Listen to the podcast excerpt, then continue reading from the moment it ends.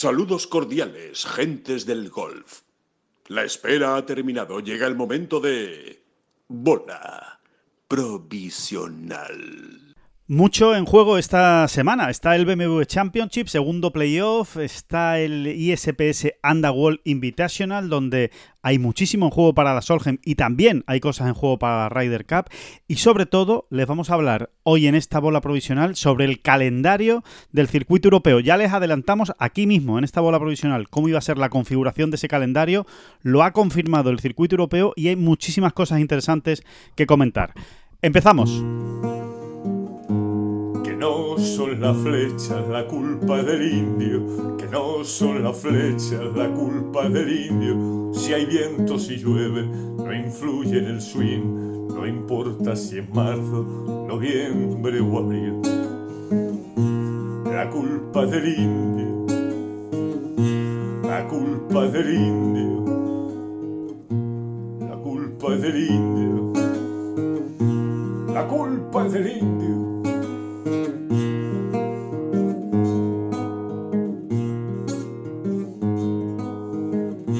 Hola, ¿qué tal? Muy buenas, saludos a todos y bienvenidos a esta bola provisional de jueves 17 de agosto. David Durán, muy buenas, ¿qué tal? ¿Cómo estamos?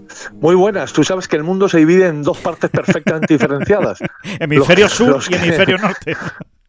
Efectivamente, en, los del hemisferio sur dicen ISPS anda, que es como tú acabas de, de citarlo. Y los, del, hemisferio norte ¿Sí? Los del hemisferio norte dicen ISPS Handa, Handa. Sí. Y no sé cómo es. Yo creo que es Handa, ¿no? Es Handa porque Andamos a que te digo. yo, yo, o sea, solo por eso es anda, definitivamente. O sea, decidido que en esta bola provisional por siempre va a ser anda. A mí es que Handa me parece me parece de, tío muy adelantado de su tiempo, ¿sabes? O sea, alguien que. Una persona que dice Handa, es, alguien que, va muy por delante de los demás. Nunca, nunca me molestan en, buscar qué es ISPS Handa o Handa. Es como de, creo que es de servicios mm, eh, médicos, eh, de diagnóstico y cosas así, creo, ¿eh? Entonces va a ser, entonces va a ser Handa, ¿eh? Entonces va a ser Handa, pero Lo estoy viendo, ¿no? Por el tema científico, ¿no? Lo ves más Handa que anda, ¿no? Bueno, antes de nada, déjame ponerme serio 37 segundos. A ver qué pasa. Para, para rendirle un homenaje desde esta bola provisional. Eh, quizá a alguno le parezca fuera de lugar, ¿no? Pero, pero yo creo que se puede entender perfectamente. Para rendirle un, sentido homenaje a Guillermo Timoner. ¿eh? eh Ciclista pista. Sí, sí. Sí, exactamente. Eh, uno de esos eh, eh, Quijotes maravillosos que ha dado la historia del deporte español en general. Sí.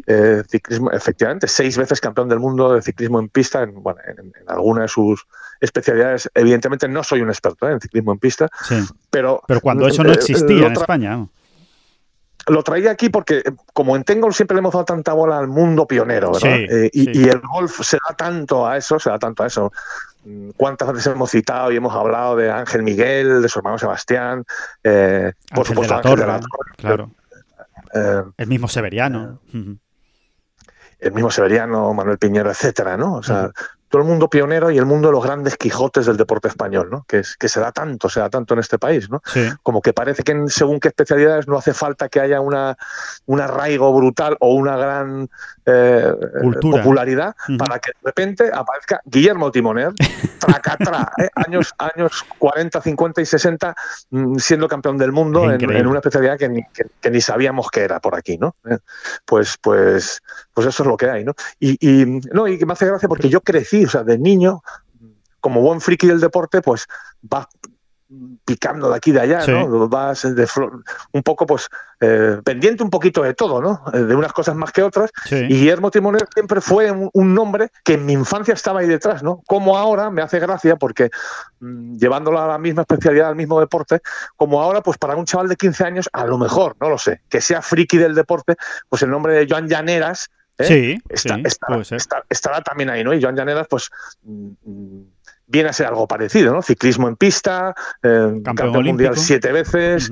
fue campeón olímpico dos veces, en fin, y, que a lo mejor como que te suena, que está ahí, ¿no? Que permanece, un nombre que tienes ahí porque eres un friki del deporte y le dices, mira, yo el ciclismo en pista lo veo si acaso en los Juegos Olímpicos. Exacto, sí, sí, sí. y a lo mejor algún mundial que me pilla muy despistado en casa y lo pongo. Bueno, pues ese, ese fue mi caso con Guillermo Timoner, ¿no? Y el de mucha gente, supongo, en España. No, no, no, no, no seguías tú a Guillermo Timoner así como así, ¿eh? no ibas a verle. al, al, al velódromo, ¿no? Al velódromo. pero, pero ahí estaba, ¿no? Y como que te sentías muy orgulloso de que hubiese un tipo por ahí, ¿eh?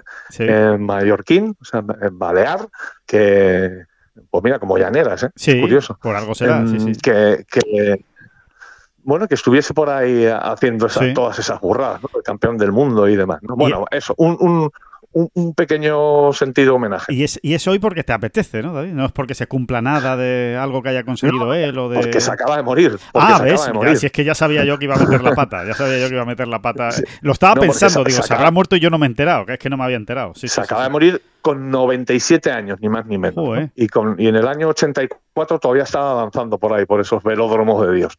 Así que, eh, bueno, es un, un, loco maravilloso, un loco maravilloso. ¿no? de pues estos que, que insisto, que, que, se dan tanto en el, en el, en el en el deporte español, aquí y allá, ¿no? Sí, sí, sí. Fíjate que yo, igual que tenía muy claro que Federico Martín Bamonte seguía vivo hasta que, hasta que se murió hace unos días, eh, yo, yo daba por hecho que Guillermo Timoner no estaba vivo ya. O sea, que vaya, pues eh, me uno, me uno a tu homenaje, eh, David, eh, fervientemente. La verdad es que vaya, vaya monstruos, vaya monstruos de la, de la época con, la poca tradición y, la, me parece increíble, me parece increíble que saliera pues algo así, ¿no? Algo tan bestia, ¿no? bueno, Manuel Santana, es que hay muchos casos, hay muchos casos en el deporte español, ¿no? Sí, sí, Manuel Santana es, uno de los claros, ¿no? Pioneros también, Ángel Nieto. Eh, en fin, es, estos absolutamente zumbaos, dicho en el, por supuesto en el mejorcísimo de los sentidos, absolutamente zumbaos, eh, mm, visionarios, eh, en fin, llámalo como quieras, ¿no? Sí, eh, sí, sí, que se empeñan, ¿no? Y que se empeñan y se empeñan y se empeñan y dicen, pues mira, aunque aquí no, aunque aquí no haya tradición, aunque aquí no se haya hecho nunca, yo lo voy a conseguir, yo lo voy a conseguir, voy a ser tan bueno como, como los mejores que hay por ahí en, en otros sitios, ¿no? Y, lo acaban consiguiendo, la verdad es que tiene eh, muchísimo mérito todos estos, así que nada, Guillermo Timón, me parece una magnífica manera de, de empezar esta, esta bola provisional David, y, decía ¿no? En la, en, la, presentación que hablar mucho del calendario, bueno, comentar ¿no? el, calendario, primero, oye, darnos la bola, la bola justa y necesaria, pero oye, un poquito sí, eh, además ya que se llama bola provisional, pues un poquito de bola nos damos, porque eh, recordarán que ya se lo, se lo adelantábamos aquí, ¿eh? en este mismo podcast, que precisamente esa estructura, que era lo más novedoso del calendario, que iba a estar repartido en tres partes, ¿no? El calendario tenía tres fases diferentes, una con las giras, otra con pues esos nueve torneos, digamos, de donde están los abiertos nacionales, nuevos torneos de, de, más peso, ¿no? De más enjundia, y después, pues, con esos dos últimos playoffs eh, finales en Abu Dhabi y en Dubai. Y efectivamente, pues eh, a principios de esta semana, concretamente el lunes por la tarde, el circuito europeo hacía oficial el calendario del año que viene. Y, y confirmaba, confirmaba que efectivamente va a haber cinco giras, cinco mini giras eh, durante esa primera gran fase del calendario que va desde pues eh, noviembre, desde noviembre de este mismo año 2023, cuando ya va a empezar el calendario del año que viene, hasta, perdón, hasta el mes de agosto. Y después eh, de, esas, de esas cinco mini giras, pues habrá otro periodo entre septiembre, octubre y septiembre y octubre, esos dos meses más o menos, donde se van a jugar esos eh, nueve torneos eh, abiertos nacionales, Wentworth, eh, torneos de mucha chicha y finalmente ya en noviembre Abu Dhabi y Dubai para acabar con el, con el calendario. Una vez visto sobre el papel, porque claro, lo que nosotros les contábamos era pues la idea, lo que iba a ser, cómo, cómo, cómo, era el producto ¿no? que habían creado, pero cuando lo ves por el, en el papel ya te haces una idea mejor.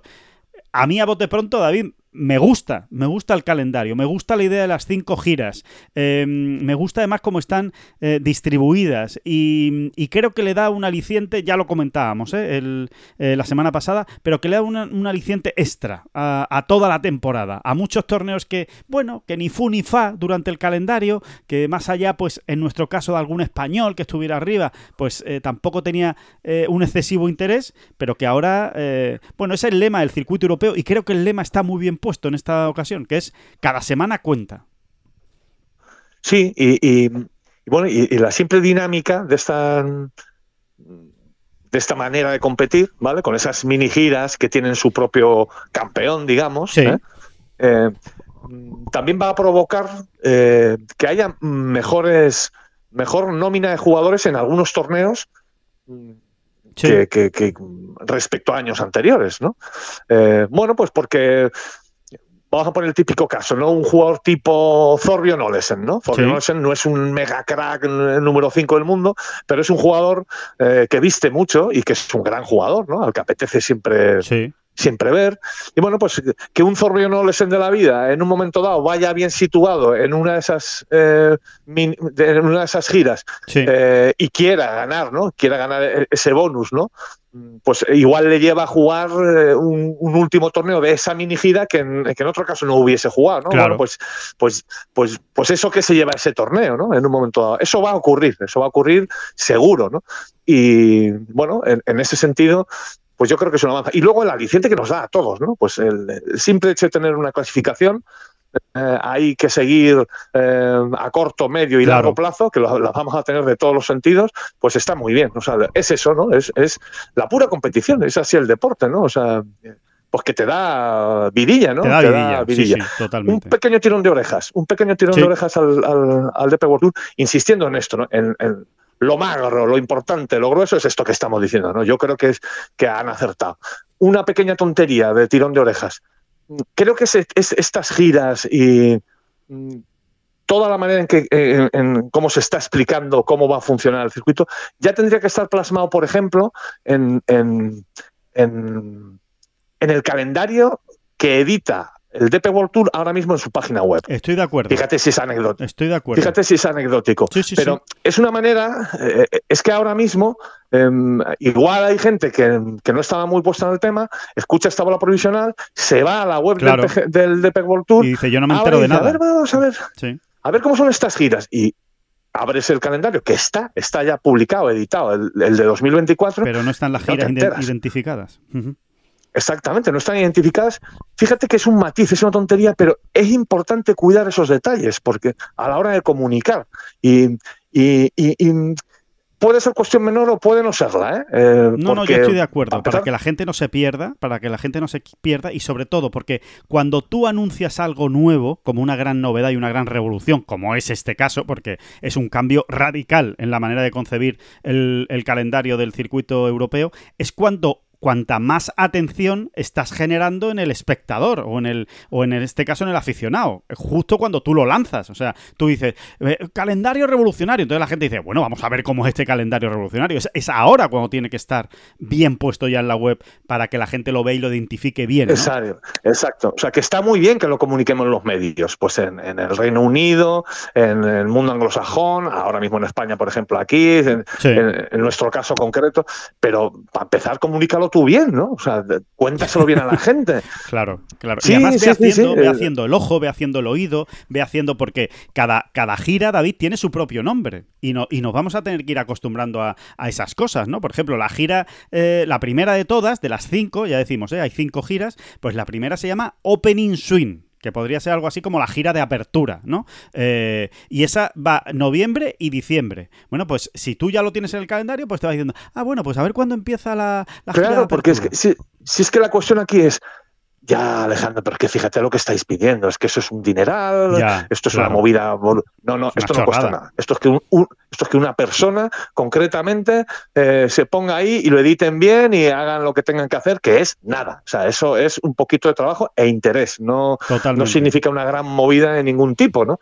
Entonces, eh, y eso, pero y bien explicado, y un, y, un, y un texto adjunto que exactamente explique todo porque está muy bien, insisto, que nosotros lo expliquemos, pero empieza tú por explicarlo y, mantener la explicación ahí para que cualquiera pueda acudir a ella. es que es, yo hay veces que me quedo un poco pasmado con estas, con estos eh, eh, errores tan con estas lagunas tan absurdas de comunicación. Torpezas, torpezas absolutas que, son evitables. O sea, errores no forzados, ¿no? Que, diríamos en el, en el mundo del tenis. Eh, si, ¿Te parece que, o te parece demasiado tedioso que hagamos el trabajo que no ha hecho el circuito europeo y por lo menos por encima? Yo no digo que, vamos a entrar en cada torneo porque es que nos tiraríamos toda la bola provisional y es que no se van a enterar. Eh, ustedes que lo están escuchando, nos ponemos a decir torneos y se perderían. Pero por lo menos enumerar cuáles son esas eh, cinco giras. Eh, y, de, de, cuándo a cuándo, más o menos, los meses que, comprenden, eh, para que se hagan una idea, ¿eh? muy rápidamente. Y si me, dices, si me dices que estoy dando el coñazo, David, yo paro inmediatamente y, pasamos a otra cosa. Pero rápida... hable, usted bien, hombre, hable usted bien. rápidamente, la, gira de apertura es noviembre-diciembre y son los torneos de siempre, de noviembre y diciembre del circuito europeo. Es decir, Sudáfrica y Australia. Ahí no tienen pérdida. Son cinco torneos, seis, perdón, son seis torneos y ya está, no tiene, no tiene más historia. Después está la gira internacional, que va desde enero a marzo. Y esa es la que siempre hemos conocido como la gira del desierto, que en este caso pues engloba dos torneos en Dubái, uno en Ras Al Khaimah y otro en Bahrein, que es la gran novedad, la incorporación del torneo de Bahrein, que vuelve, ya estuvo en el calendario del circuito europeo y ahora vuelve, más la suma de tres torneos en Sudáfrica. Esa es la gira internacional.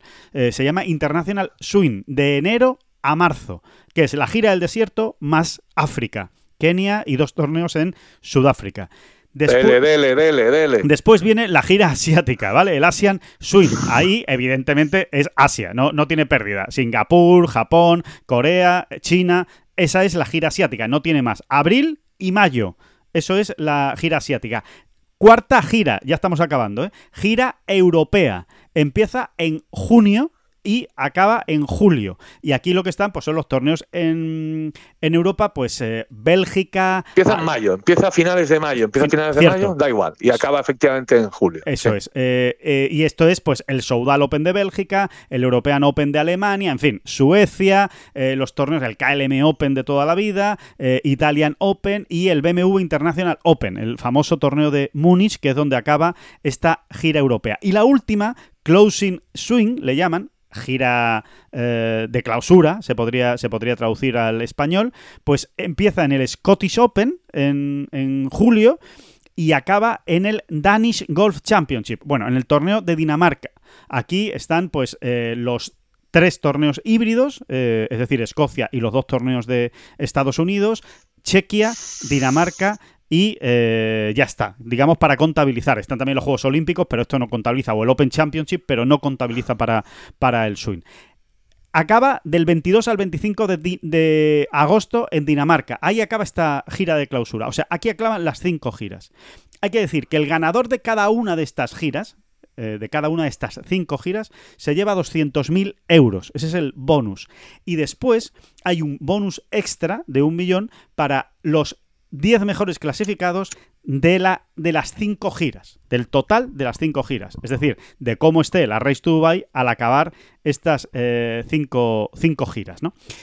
Después, ¿qué ocurre en el calendario? Pues que se va al, ellos le llaman The Back Nine, ¿no? Como los nueve de vuelta o algo así, ¿no? Los nueve de regreso, que son, eh, pues, torneos, este sí los voy a enumerar que merecen la pena. El British Masters, el Omega de Suiza, el Irish Open, Wentworth, el Open de España, el Alfred Dunhill Links Championship, el Open de Francia, el Andalucía Masters y un torneo que cerraría estos back nine que todavía no está eh, colocado en el calendario. No dicen cuál va a ser, pero va a haber un torneo que es el que gire, eh, el que cierre, perdón, esta gira de torneos que se celebran en septiembre y octubre. Acabaría del 24 al 27 de octubre. Ahora mismo sería Qatar y tradicionalmente ha sido Portugal.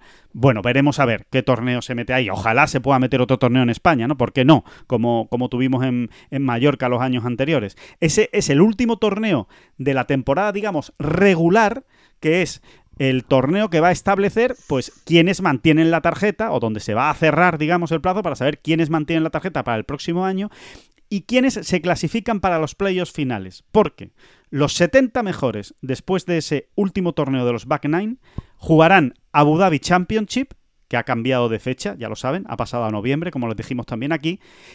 Y de esos 70 mejores, los 50 después de Abu Dhabi se clasificarán para la final de Dubái del 14 al 17 de noviembre, que es cuando acaba el calendario del circuito europeo. Ese es el calendario. Del circuito te has europeo. Portado, te has portado. Solo has citado el 60% de los torneos. Venga, te has portado. ha sido más o menos digno. Ha sido, ha sido más, no ha sido totalmente truño, ¿no? No ha sido un truño total. vale. Bueno, pues, pues, más o menos para que se haga una idea, por si no lo habían visto, y sobre todo porque si ahora van al calendario del circuito europeo, como dice David, no se van a enterar de cómo van los, los, los swings y demás. Bueno, pues esa es. Esa es la configuración. Eh, decías tú el tirón Cinco de giras, sí. cinco giras, cinco giras, un back nine. Eso es. Eh, un, otra especie de gira que llaman back nine y, y, y las finales, las dos finales. ¿no? Eh, vamos Eso a quedarnos con eso eh, como una estructura, pues eso, novedosa. No es que cambie nada las estructuras profundamente, pero bueno, sí que tiene esos alicientes, insistimos, Sí. de las giras, etcétera, etcétera. Y bueno, y, y eso, esos, esos, esa- ese final, ¿no? Abu Dhabi, Dubai, que, que tampoco es que sea nada absolutamente novedoso. Hemos visto cosas más o menos parecidas en los últimos años, pero bueno, que ahí está, ¿no? Eh, Está y que bien. yo creo que es un que es un gran remate, un gran colofón, ¿no? Con torneos de 9 y 10 millones de, de dólares, ¿no? Para, para cerrar. Sí, sí, está, está realmente bien. Simplemente un detalle, eh, que los grandes, eh, los torneos grandes, que evidentemente están metidos aquí en los swings, eh, depende de dónde pille, pues eh, eh, ahí, están los cuatro grandes, no cuentan para, los, para estas giras, para, para el acumulado de, de dinero y de puntos de estas giras, para el que se lleva el bonus, no cuentan los grandes. Es decir, es un bonus, evidentemente, solo para el, eh, los jugadores del circuito europeo, los que juegan todos los torneos del circuito europeo, ¿no? Lo cual yo creo que también está bien. ¿no? que es exactamente, yo creo que es una gran medida eh, que protege, digamos, al jugador de calendario regular, ¿no? Claro, No porque que todos tienen acceso a los grandes, evidentemente, eh, ni tienen las dos tarjetas, por ejemplo, ¿no? Entonces, está muy bien, ¿no? Porque, bueno, está, eh, al final es eso, ¿no? Una medida que protege a, ese jugador, a esa clase media, digamos, o, como queramos llamarla. al que juega todo, al que juega todo el año, ¿no? Eh, después, eh, matiz, o sea, mm, pequeños apuntes, eh, muy rápido. El Open de España cambia de fecha, señores, ¿eh? Estén atentos porque el Open de España cambia de fecha. Concretamente, en 2024, o sea, el de este año no cambia de fecha. El de este año se sigue jugando en octubre, no se despisten. Estamos hablando del calendario de 2024. En 2024, si va a cambiar de fecha, se va a jugar en septiembre, del 26 al 29 de septiembre. Es decir, justo la semana después del eh, BMW PGA Championship de Wentworth. Para aclararnos, se adelanta dos semanas respecto a este año. Exactamente. Sí, esa, Eh, esa es la gran novedad. Eh, A bote pronto lo que se nos ocurre, Alejandro, es que, eh, pues por ejemplo, esto le viene mejor a John Ram en un Pues sí. momento dado. ¿no? Sí, sí, sin ninguna duda, porque John ya sabemos que en el calendario europeo eh, que más le gusta, pues están Wentworth y el Open de España. Bueno, pues si se los pones seguidos, le facilitas, ¿no? Que se venga, se haga esta pequeña eh, mini gira eh, por Europa, Londres, eh, España, y, y- y lo tienes, ¿no? En estas dos semanas, ¿no? Entonces, bueno, pues eh, van, seguramente van por ahí, van por ahí los tiros, ¿no? Bueno, sí, que, hay- que haya sido exactamente por eso, pues no lo sabemos. Que desde luego le viene mejor a John, pues, pues parece una evidencia. exacto. Y que tampoco nadie se va a escandalizar si decimos o pensamos que, que, que el, hombre, que gran parte del éxito a priori del Open de España depende de la presencia de alguien como John Ram. ¿no? O sea, Totalmente. depende, en, depende en gran parte. Luego ya sabemos todos que nos metemos en torneo y, y- y- y- y nos agarramos a, a- a cualquiera de las docenas de alicientes que van saliendo, es verdad, es verdad. Sí. Pero de entrada, a priori, por, por todo, por seguimiento, por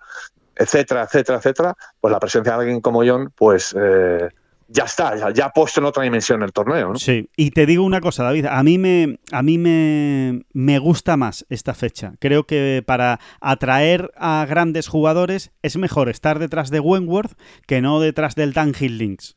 Es verdad que en el Dunhill Links de vez en cuando también ¿eh? aparecen eh, jugadores del PGA Tour y seguro que los vamos a seguir viendo, pero Wentworth es una grandísima cita que, que yo creo que además eh, con esta nueva configuración del calendario, de lo que ahora hablaremos, David, de PGA Tour y de European Tour y con esta alianza, creo que cada vez vamos a ver a más jugadores del PGA Tour jugando en Wentworth.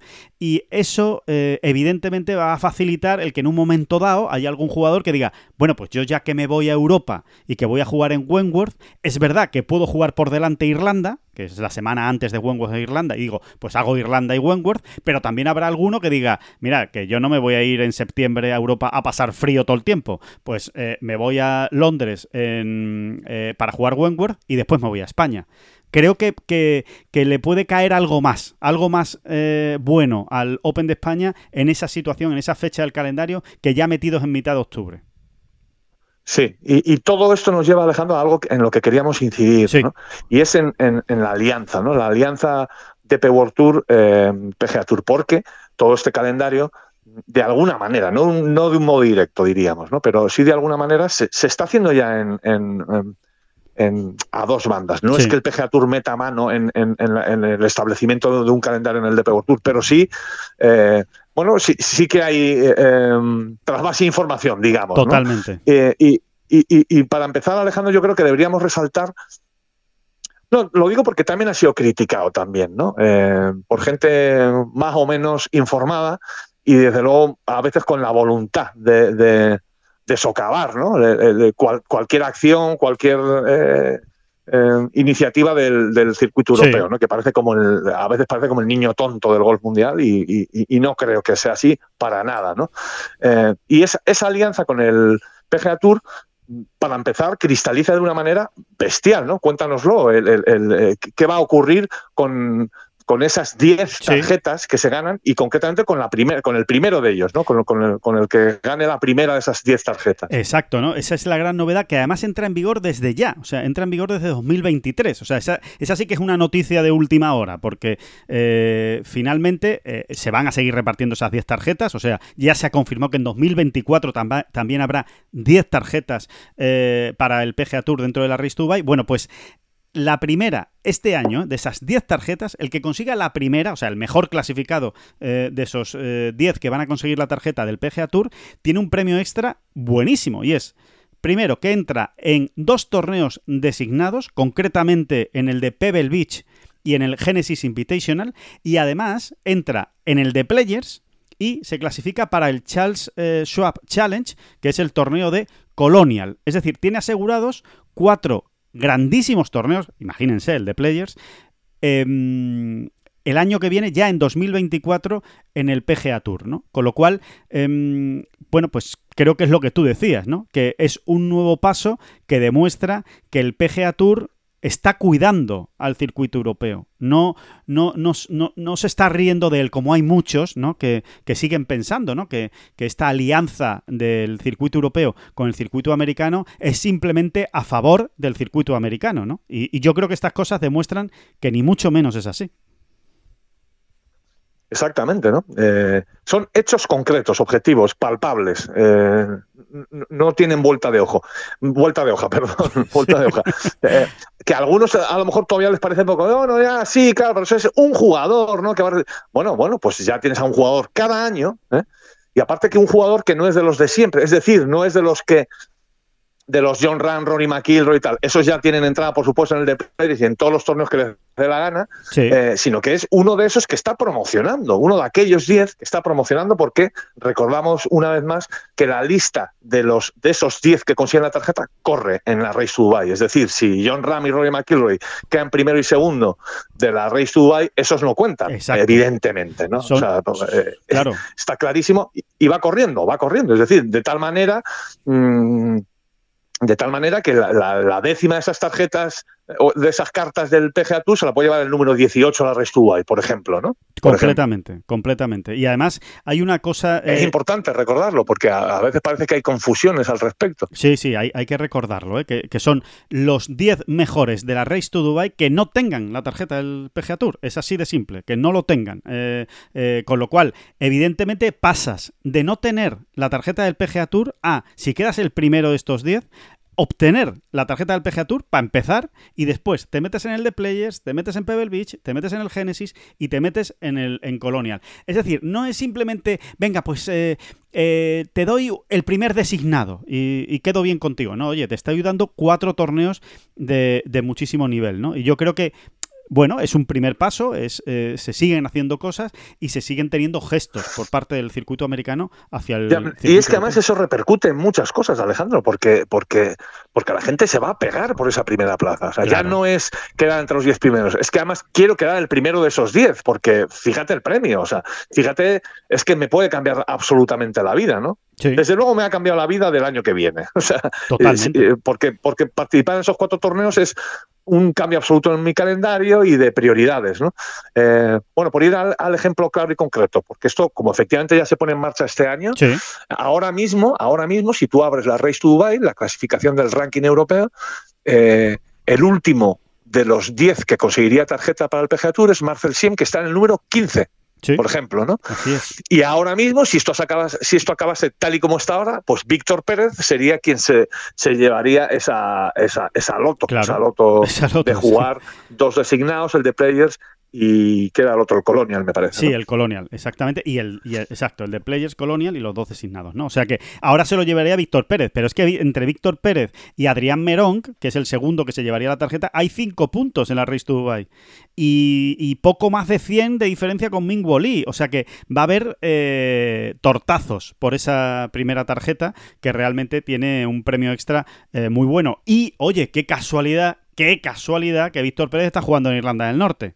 Que sí, que tiene mucho que ver con la Ryder, sí, pero es que estoy convencido que también tiene que ver con esto. Es decir, oye, que es que a ver si sumo puntos en Irlanda y me voy despegando de los que, de los que vienen detrás, ¿no? O sea que eh, te va a dar un final de temporada apasionante. Y en ese final de temporada tenemos Cuidado, ¿eh? Es que en ese final de temporada tenemos el Open de España y el Estrella Dam, el Estrella Dam Andalucía Masters en Sotogrande. Que es que puede haber este baile. Podemos ver a jugadores que están el 4, el 5 o el 3 en la Race to Dubai jugando en Sotogrande, precisamente porque dicen, oye, que, aquí cada punto suma y que yo quiero tener la primera tarjeta para tener estos premios.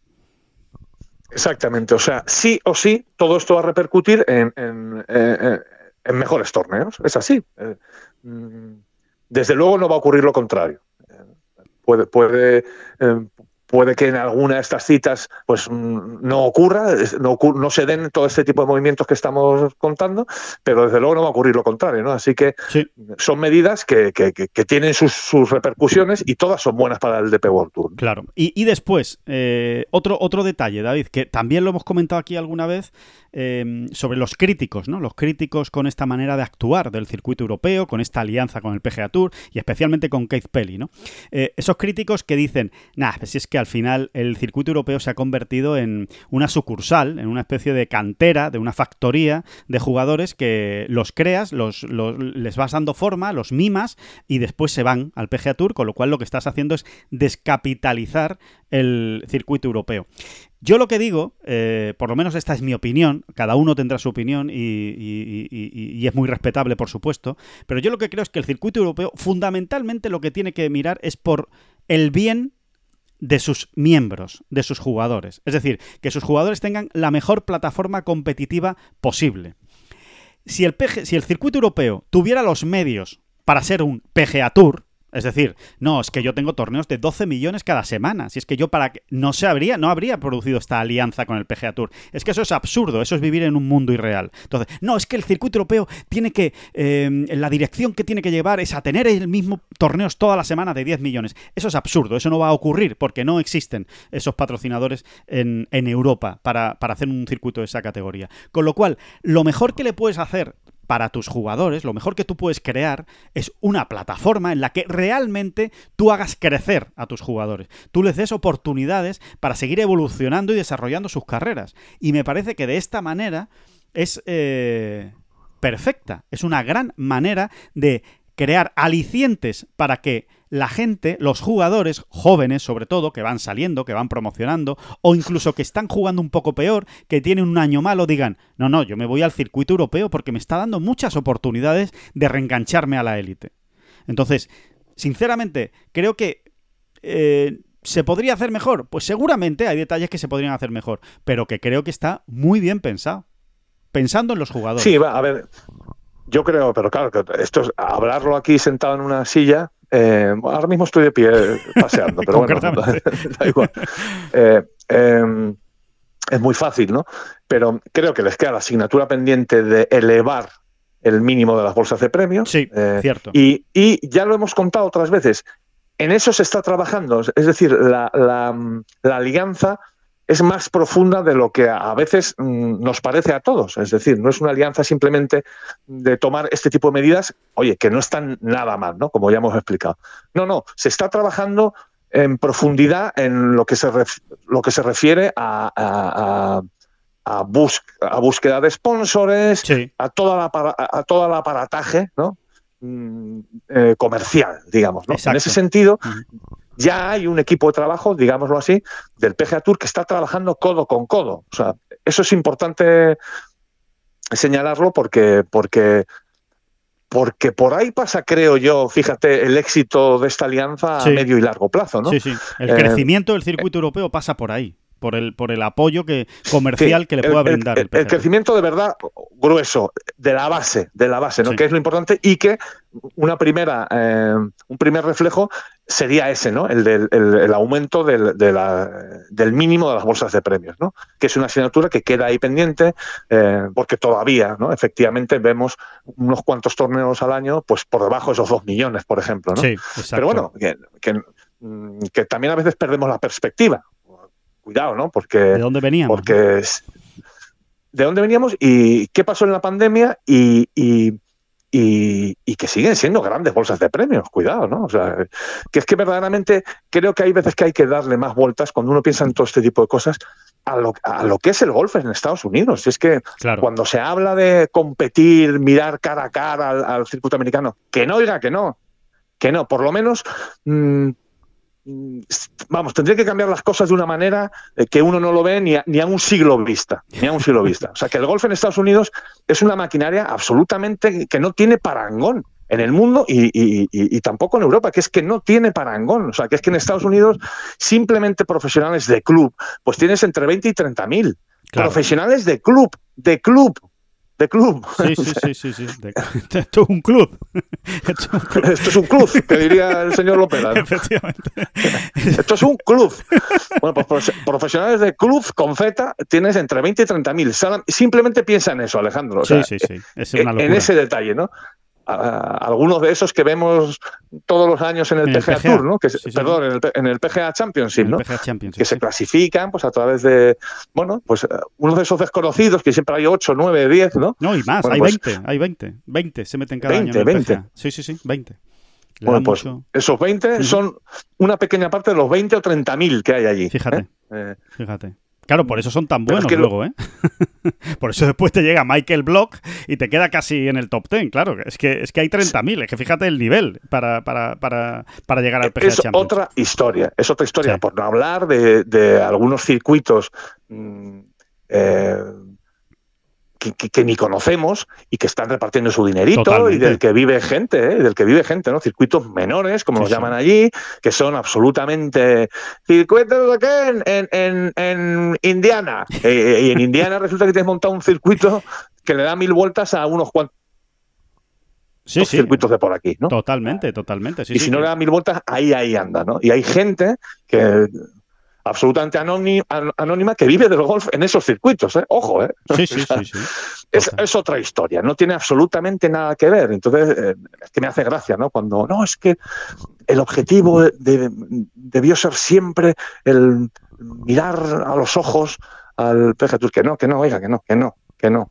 Que no, y que está muy bien que además no ocurrió nunca. Si es que no ocurrió nunca, nunca, nunca ha habido realmente un equilibrio de fuerza. Lo que hubo fue una grandísima y extraordinaria generación de jugadores europeos eh, que, coincidió en el tiempo y que dominaron el, el, golf mundial, vamos, dominaron, o fueron muy protagonistas en el golf mundial durante una serie de años pero ya está. O sea, no, no, eso no significa que el circuito europeo dominara en algún momento sobre el circuito americano. Eso no ha ocurrido nunca. El circuito americano ha sido siempre mucho mejor que el circuito europeo. La meca, siempre ha sido la meca, pero con. Y aparte que, en, efecto, el circuito europeo, pues, entendiéndolo como tal, que es a partir de 1972, y el circuito americano realmente nadie se termina de poner de acuerdo en una fecha concreta ¿no? de arranque. ¿no? Se habla del 75, del 70, en fin. Eh, da igual, te, quiero decir que, coincidieron bastante en el tiempo. ¿eh? Y ya desde el principio, tú miras las bolsas de premios de unos y otros torneos y, la diferencia era absolutamente bestial, abismal, una burrada. O sea, nunca hubo, nunca hubo igualdad en ese sentido. Totalmente, totalmente. Así que, eh, bueno, pues nos parecen eh, que son pasos adelante eh, que se están haciendo y que son iniciativas muy interesantes por parte del circuito europeo y esta presentación de este nuevo calendario habrá que darle forma y habrá que ver cómo funciona este primer año. Como todos los cambios, hay que acostumbrarse también y hay que hacerse, pero sinceramente creo que va a ser más atractivo, más divertido y va a dar más juego, tanto a los medios de comunicación, y aquí pues estamos hablando de la parte que nos toca, va a ser más divertido semana a semana seguir lo que está ocurriendo en estas giras, eh, como eh, también, por supuesto, a los aficionados, ¿no? Que, al final pues es a los que les llega ¿no? todo, todo esto y para lo que se realiza este, este invento. ¿no? Así que... Y hay, otra parte importante para cerrar este capítulo, Alejandro, de la alianza y demás, ¿no? Y es que es el hecho del famoso otoño, ¿no? ¿Qué va a pasar en los otoños de ahora en adelante? Bueno, no es que el PGA Tour eh, haya dado o esté promoviendo de una manera eh, eh, efectiva, ¿no? Día a día, eh, el hecho de que los grandes jugadores o algunos jugadores del PGA Tour vengan a jugar a Europa, digamos, ¿no? A Europa, a este lado del Atlántico, en, otoño. No es que eso esté ocurriendo, no, sería mentir. Pero desde luego la postura es otra que hace unos años, ¿no? O sea, no es que se esté promoviendo, pero mm, no se ve con malos ojos, ¿no? Sí, sí, te diría que, hasta, incluso se, sugiere, se sugiere, o sea, eh, así como al oído, ¿no? En, bajito te dice, por cierto, Jordan, que si que tienes ahí ¿eh? los torneos en Europa, que si quieres seguir jugando a partir de septiembre, pues oye, que es una opción. O sea, Sí, sí, efectivamente, ¿no? O sea, eso a niveles de, pues, de agentes, toda esa parte del golf que es tan importante, ¿no? Eh, que están en permanente contacto además con los grandes circuitos, pues todo eso se está moviendo así. ¿no? ¿Eso significa que vamos a tener cinco grandes jugadores americanos en cada uno de esos torneos del back nine, ¿no? Como se va a llamar a partir del año que viene, del otoño y demás. No, no, no, no, no, no seamos tampoco ilusos. Pero sí que vamos a tener presencias puntuales seguros, ¿no? Salpicaditos insisto, no es que de una forma oficial, institucional, se esté promoviendo así desde el PGA Tour, pero sí que se está, mm, bueno, em, la, manga, la manga es más ancha y, hasta se ve con buenos ojos, ¿no? Eh, porque el DP Tour está insistiendo mucho en eso, ¿no? Eh, a, su socio en este caso, ¿no? Vamos a ver si podemos traerlos, ¿no? Y, y hacer un otoño mm, glamuroso, ¿no? A este lado, ¿no? Del Atlántico. Sí, ¿Cómo nos gusta esto de a este, lado, del, Atlántico? Es que suena muy bien, es que suena muy bien. A este lado del Atlántico. Es muy bonito, sí, sí, Es muy bonito. Es que simplemente por un, detalle, ¿no? Por ejemplo, en septiembre, ¿no? En septiembre, aparte de la Ryder Cup, ¿no? En, que es que ya saben, ¿no? Es el último fin de semana de septiembre y el 1 de octubre acaba. Solo tenemos un torneo en el PGA Tour. O sea que realmente el PGA Tour de una manera consciente, sí está liberando eh, parte de su calendario eh, para que Europa sea más atractiva. Para que, por lo menos. Y nuestra teoría, Alejandro, nuestra teoría, la tuya y la mía, ¿eh? Sí, la de Tengo, vamos a decir, ¿no? Exacto. Es que va a ir a más. Es decir, si ahora tenemos 8 o 9 torneos del PGA Tour en otoño, quizá en 2, 3 años tengamos alguno menos todavía. Claro. Tengamos 4 o 5, de tal manera, bueno, pues que que liberes más ¿no? a los jugadores y en un momento dado eh, puedan acudir más a estos torneos en Europa. De todas maneras, todo esto que estamos hablando está más destinado a esos primeros 50 del, del, de, la, de la FedEx Cup, ¿no? Eh, y, no debería interferir mucho, ¿no? Que son lo, que, por otro lado son los más interesantes, ¿no? Porque esos 50 eh, primeros no van a jugar prácticamente eh, en los torneos de septiembre, octubre y noviembre del circuito americano. Son más torneos en realidad de promoción de aquellos jugadores pues que se han quedado fuera de los 50 primeros para que mejoren eh, su, su, situación, su estatus, ¿no? En el circuito americano de cara al año que viene o incluso para que sean capaces de mantener la tarjeta, ¿no? Van a pelear por mantener la tarjeta. Los 50 primeros primeros eh, realmente van a, van a ver la vida de otra manera. Es que en realidad, para los 50 primeros, estos torneos ya no cuentan para ellos. Eh, no, no, les dan puntos, cuenta el dinero, evidentemente, pero no les dan puntos, ¿no? Con lo cual, eh, se lo pueden tomar más, que es yo creo que es lo que va un poco em, en esa línea, ¿no? Como es una especie de, temporada, como se suele decir, ¿no? La temporada baja, ¿no? Temporada off, ¿no? Eh, season off, o como le llaman ellos, ¿no? Eh, temporada baja o temporada de vacaciones, una temporada un poco más recreativa para los grandes jugadores, que es, mira, yo me he peleado, me he dejado hasta el último eh, aliento de enero a agosto y ahora voy más a disfrutar, a decir, oye, pues mira, me voy a me voy a jugar. a disfrutar, a rodarme, a seguir compitiendo, a, puntos de arranque mundial. A no, oxidarme, algún puntito de arranque mundial que vaya cogiendo aquí allá. E, insisto en una cosa, si es que no hace falta que vengan 10. Eh, tú simplemente, eh, a un Open de Francia, ¿no? Por poner a uno de esos torneos que, se mantiene ahí en otoño. Mm, tú al Open de Francia le añades a lo que haya un Jordan Spieth, un Justin Thomas, un Tom Kim, un bueno, el que se te ocurra, ¿no? del, un Sofele, eh, un Scotty un no sé qué, eh, y, ya le ha dado la vuelta al torneo de entrada. De, entrada, ¿no? Y estamos hablando de, de, que el cartel cambia mucho con una o dos incorporaciones y que un cartel cambie mucho pues significa mm, más posibilidades, por ejemplo, de encontrar mejores sponsors, de aumentar la bolsa de premios. Esto ya es, eh, ¿sabes? causa-efecto, ¿no? O sea, no es que así. un nota o, es así, ¿no? Es así, es, así. que no hace falta que vengan 10, o sea, no hace falta montar aquí un designado, ¿no?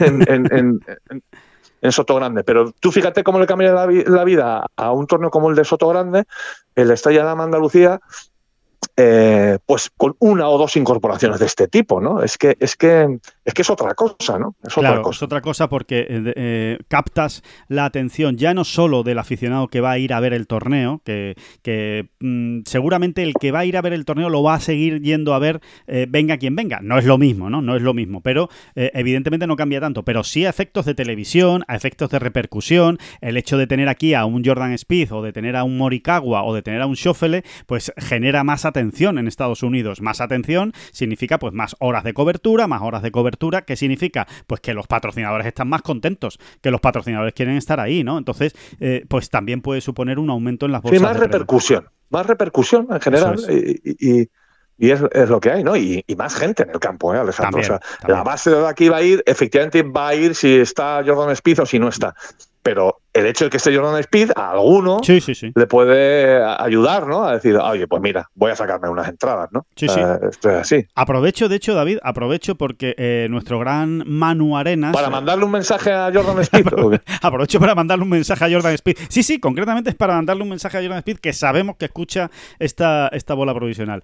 Eh, nuestro gran Manu Arenas, eh, el hombre redes de, de Ten Golf, que, que, seguro que ustedes lo están disfrutando, pues precisamente precisamente habría, habría esta semana una encuesta que preguntaba a los eh, aficionados al golf en España, a los seguidores de Ten Golf, eh, que por qué jugador eh, pagarían ellos una entrada. O sea, eh, harían un esfuerzo por ir a un torneo que a lo mejor no tenían previsto y dicen, no, pues a ese voy a ir porque está este jugador, ¿no? Entonces, pues se habría, ¿no?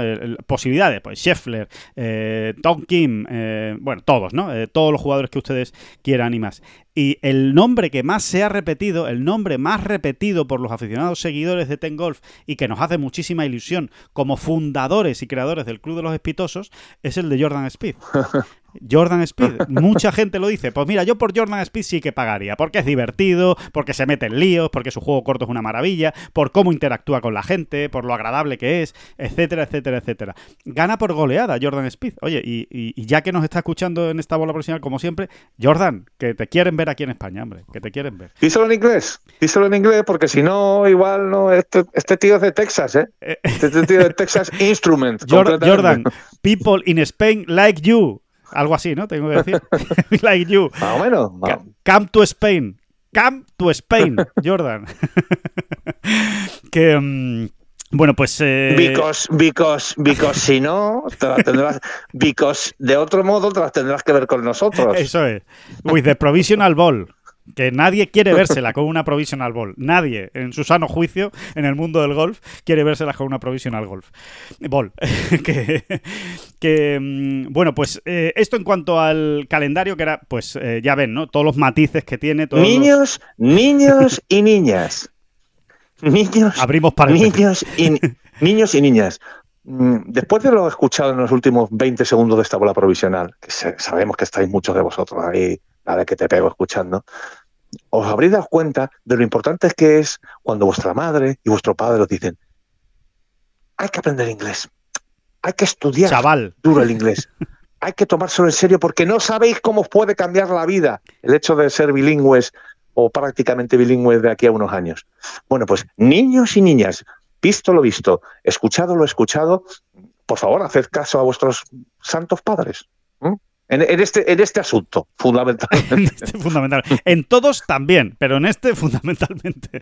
Así es, o sea que, mm, oye, pues está bien, buen, consejo después de, del, del, inglés nuestro. Que... Mm, bueno, pues eso, que eso era en cuanto al calendario. Y ahora, eh, bueno, vamos a ir rematando esta bola provisional, eh, pues con lo que hay esta semana, ¿no? Que, bueno, que ya todos ustedes lo saben, lo hemos ido avanzando, pero bueno, que evidentemente hay que recordarlo, que tenemos ese BMW Championship, ese segundo playoff de la FedEx Cup, con eh, John Ram de nuevo como número uno de la FedEx, tratando, tratando de mantener ese número uno de la FedEx y jugando con Scotty Scheffler, Dios nos pille confesados, esperemos que, que vaya bien, que vaya bien, ¿por qué no? no. y aparte, aparte que hay que introducir un matiz importante, Alejandro, que eh, en este torneo ya con 70 jugadores solo en el campo, 50. Eh, este salen de dos en dos. 50. Perdón, 50. Con 50 ya en el campo solo, salen de dos en dos. Salen de dos en dos. Y, mira tú por dónde, pues salen Scott y John, pero yo creo que esta semana es la de la... Que sí, la revancha, ¿no? Eso es. La ¿Eh? venganza. Esta va a ser la de la venganza. Salen a las 7 a las 7.38, ¿eh? hora, hora española, de dos en dos, ya saben. Bueno, pues partido más o menos de cuatro horas. Así que eh, interesantísima. Una pena, una pena que el North Coast, ¿eh? el recorrido norte de Olympia Fields, ¿no? que es donde se juega esta semana, pues a partir de eso, dentro de unas horas, este segundo playoff de la FedEx Cup, Em, no presente ¿no? Las, las, o, no estén en las condiciones de, 2020, ¿no? cuando ganó John precisamente allí. Eh, porque aquellas condiciones eran de US Open realmente, ¿no? solo cinco jugadores bajaron del par eh, entonces, en 2020. Y, bueno, y los dos, los dos jugadores que se metieron en el desempate por el triunfo, que eran Dustin Johnson y John Ram, se quedaron en menos cuatro. Pues no, parece que esta nos apetecía, nos hacía mucha ilusión, nos teníamos ganas ¿no? de, de, una semana morbosita en agosto eh, de este tipo, pero bueno, que sí, que, que, va a estar duro, pero no, no, no, no, no, no, llega a esos... No, no va a ser lo mismo, ¿no? Lo está diciendo todo el mundo, ¿no? Que ha caído mucha agua por allí y, y recordemos, si alguien se acuerda de aquel 2020 en Olympia Fields, lo que habían eran unos greens, bueno, pues eso, con piel de tambor, ¿no? Era, era terrible, ¿no? Exacto. Terrible. Provocaban auténticos dolores de cabeza a los jugadores y no, por ahí no van a ir los tiros tanto este año, pero bueno, está bien, ¿no? Está bien que John eh, trate, ¿no? De mantener ese número uno en la serie en un campo que le trae tan buenas porque es que además le encanta el campo. Le encanta, le encanta el campo, le encanta la hierba del campo, en fin. Eh, es, eh, es eh, bueno, eso, lo, pasa bien, lo pasa bien y lo disfruta y, y ojalá, ojalá le salga una gran semana, así lo decía él. Em, por cierto, que... Mm, eh, bueno, eso, ¿no? Que ya saben que son los 50 y los 30 mejores son los que se meten en la final de Atlanta, ¿no? Cuando, cuando acabe este, este torneo, ¿no? Eso ya, ya se lo iremos contando durante, durante la semana. Em, y el otro torneo, el otro gran torneo de la, de la semana es el eh, en Europa, por fin vuelve el circuito europeo, ¿eh? que nos habíamos olvidado, pero que han sido tres semanas, que parece que no, pero que se han hecho larguitas para lo que estamos acostumbrados.